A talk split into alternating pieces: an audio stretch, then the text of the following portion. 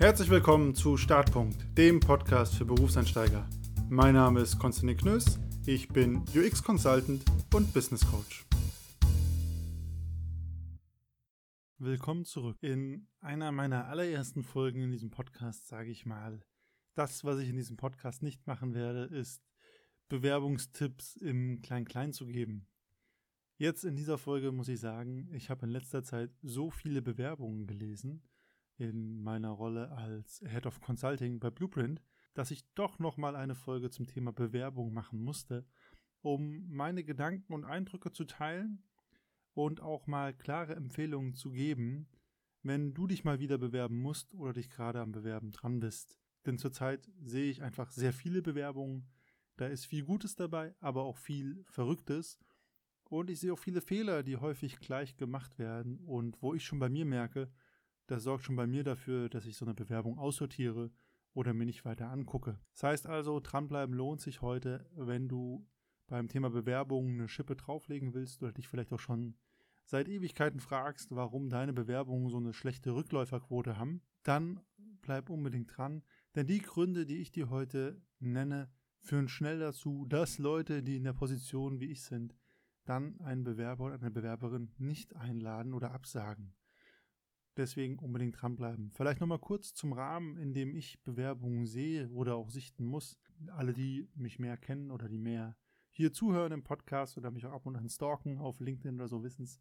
Ich bin Head of Consulting bei Blueprint. Das heißt, hier ist mein Job, das Consulting-Team zu betreuen, dafür zu sorgen, dass die passenden Leute im Consulting-Team sind. Ne? Das muss einmal menschlich passen, das muss aber auch von den Skills passen, also von dem, was die Leute mitbringen. Das ist so ne, schon relativ gleich wichtig. Ich hatte ja auch mal eine Podcast-Folge zum Thema Mindset oder Fachwissen. Hier haben wir genau das Thema, ist gleich wichtig.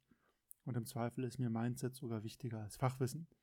Und vielleicht zum Vibe vom Blueprint. Wir sind ein verhältnismäßig kleines Unternehmen, weniger als 20 Angestellte bisher, sind natürlich stark am Wachsen, aber haben dementsprechend auch einen lockeren und dynamischen Bewerbungsprozess.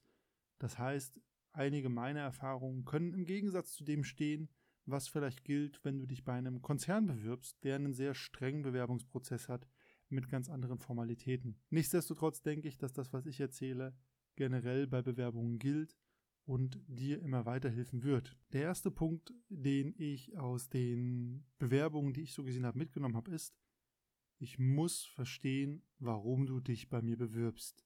Aus einem Lebenslauf, den du einem Unternehmen zuschickst, muss jemand wie ich, der entscheiden muss, lade ich die Person zu einem Gespräch ein oder nicht, verstehen, warum du dich bewirbst. Und es ist manchmal gar nicht so eindeutig. Also angenommen, ich bewerbe mich als Buchhalter und ich habe halt die passende Ausbildung dazu gemacht oder das passende Studium, dann ist ja zumindest schon mal klar und habe davor vielleicht in zwei, drei entsprechenden Stationen gearbeitet und es wird eine Stelle ausgeschrieben als Buchhalter, dann ist natürlich für jemanden relativ eindeutig, ah, okay, hat das gelernt, hat in zwei Stationen schon gearbeitet, wir haben die Stelle ausgeschrieben, deswegen ist die Person bei uns oder will die Person zu uns. Eindeutig. Viele andere Sachen sind aber gar nicht so eindeutig, gerade weil Lebensläufe nicht mehr linear sind. Gerade weil es teilweise auch verrückte Studiengänge gibt, die nicht unbedingt was mit deinem Job später zu tun haben müssen. Oder es kann auch ganz andere Gründe geben. Aber das heißt, manchmal ist gar nicht so klar zu erkennen, hey, wie passt das, was du bisher erlebt hast, zu dem, was wir hier als Firma suchen. Und falls aus deinem Lebenslauf das nicht so leicht rauszulesen ist, weil du vielleicht zum Beispiel ein paar mehr Stationen hattest oder sonst was gemacht, dann braucht es diese vier bis fünf Sätze der Erklärung. Traditionell ist das das Anschreiben, das macht man aber nicht mehr unbedingt, sondern nicht mehr so häufig. Deswegen ist es auch nicht schlimm, einen Lebenslauf oder ein Lebenslauf-Template zu wählen, wo ein bisschen Platz für ein bisschen ja, Freitext oder Prosa ist, wo du einfach in so fünf knappen, klaren Sätzen beschreiben kannst, was führt dich gerade zu dem Unternehmen. Und das am besten auch ohne Blabla, sondern mit einer eindeutigen Story. Und das ist auch der, genau der wichtige Punkt hierbei, dass du dir die Frage stellst, hey, das ist mein Lebenslauf, was ist denn die Geschichte dahinter? Also was ist die Story, mit der du als Person dich bei der Firma bewirbst und damit einhergehend, was findest du in der Firma interessant?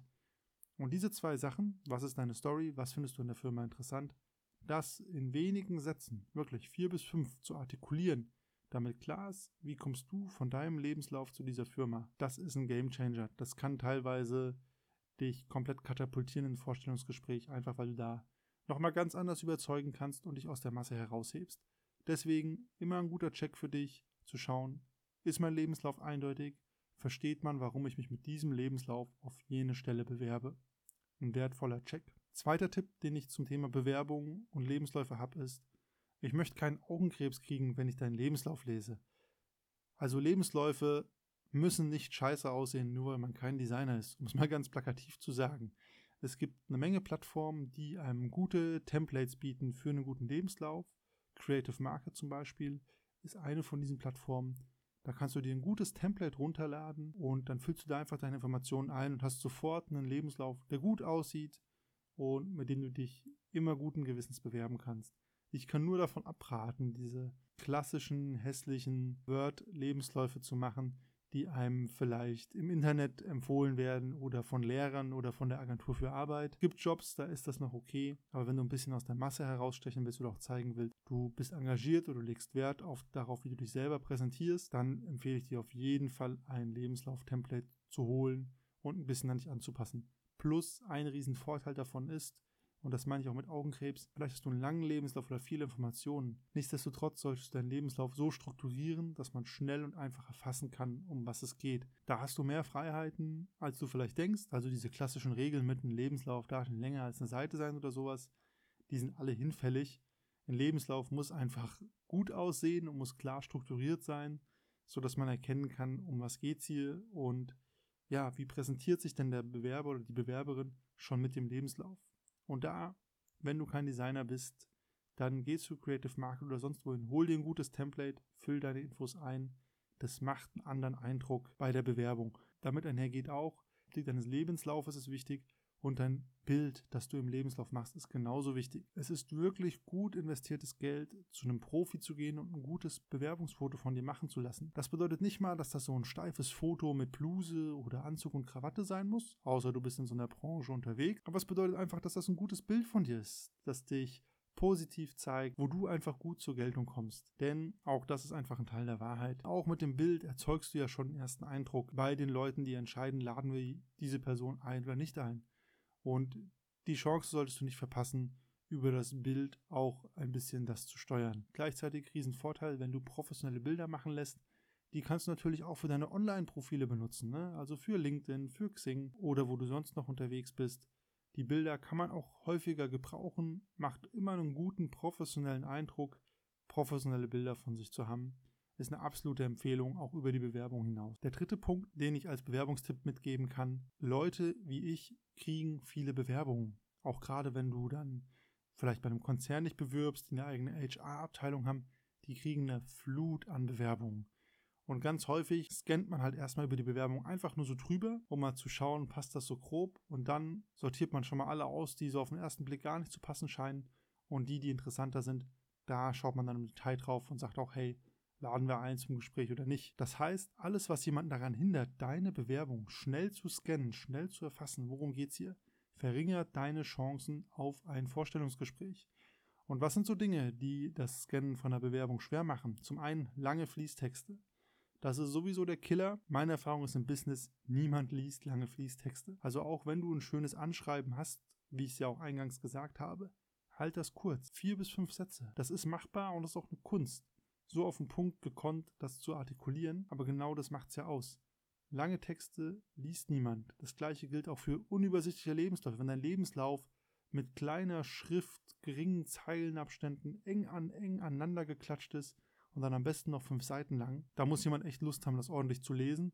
Und die Chance ist hoch, dass die Informationen, die dir wichtig sind, wie du dich präsentieren willst, verloren gehen, weil sie einfach übersehen werden. Und eine andere Sache ist sowas Dokumentenflut im Anhang. Also wenn jemand noch sein Abi-Zeugnis, sein Bachelor, Masterzeugnis und 15 Arbeitszeugnisse hinterher im Anhang schickt, ist immer nett gemeint.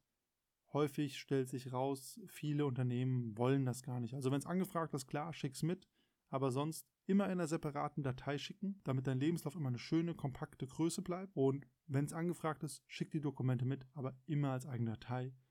Und ich kann es dir aus eigener Erfahrung sagen, ich schaue da zum Beispiel persönlich fast gar nicht drauf. Für mich ist immer wichtig, wie sieht der Lebenslauf aus, verstehe ich, warum die Person sich bewirbt bei uns und dann schaue ich, ob es einfach matcht und passt und auch interessant genug ist, zu sagen, hey, ich lade den oder die Bewerberin für ein Vorstellungsgespräch ein. Und so Detaildokumente, gibt Leute, die gucken sich das an, gerade in Konzernen. Zum Beispiel ich persönlich tue es fast gar nicht oder nur, wenn es notwendig ist oder ich explizit darauf hingewiesen werde. Das heißt also, überleg dir einfach immer, kann jemand schnell deine Bewerbung erfassen und schnell verstehen, hey, um was geht's hier, was will die Person, was kann die Person.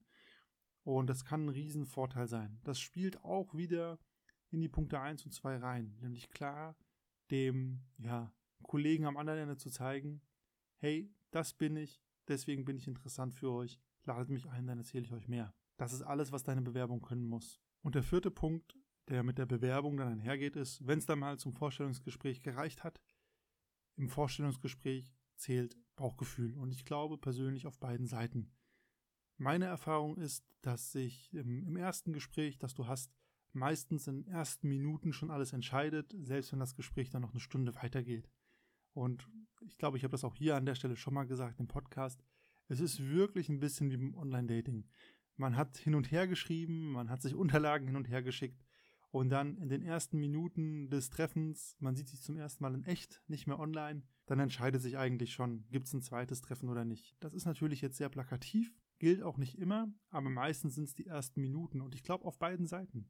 Also ich glaube auch du wirst im Gespräch schon nach wenigen Minuten merken, sind die Leute cool, habe ich ein gutes Gefühl oder fühle ich mich unwohl? Und so denkt die andere Seite auch. Manchmal liegt man damit daneben, aber ich glaube, es entscheidet sich relativ früh. Es gibt auch Situationen, wo das sich kippen und wenden kann, aber das ist so meine Erfahrung dazu. Das sind die vier Punkte, die ich aus meiner aktuellen Erfahrung mit Bewerbungen und Bewerbungsgesprächen nochmal teilen wollte, auch mal mitgeben wollte, was man davon lernen kann.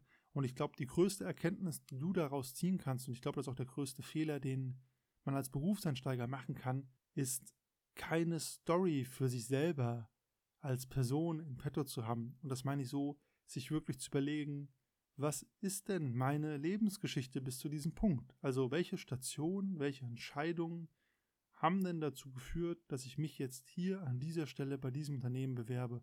Und warum interessiert mich das? Also welche Leidenschaft, welche Motivation treibt mich auch über meine Stationen dorthin? Und ich glaube, je besser man das artikulieren kann und auch ein Gefühl für hat, umso besser kann man sich bewerben und umso besser kann man auch entscheiden, welcher Job passt zu mir.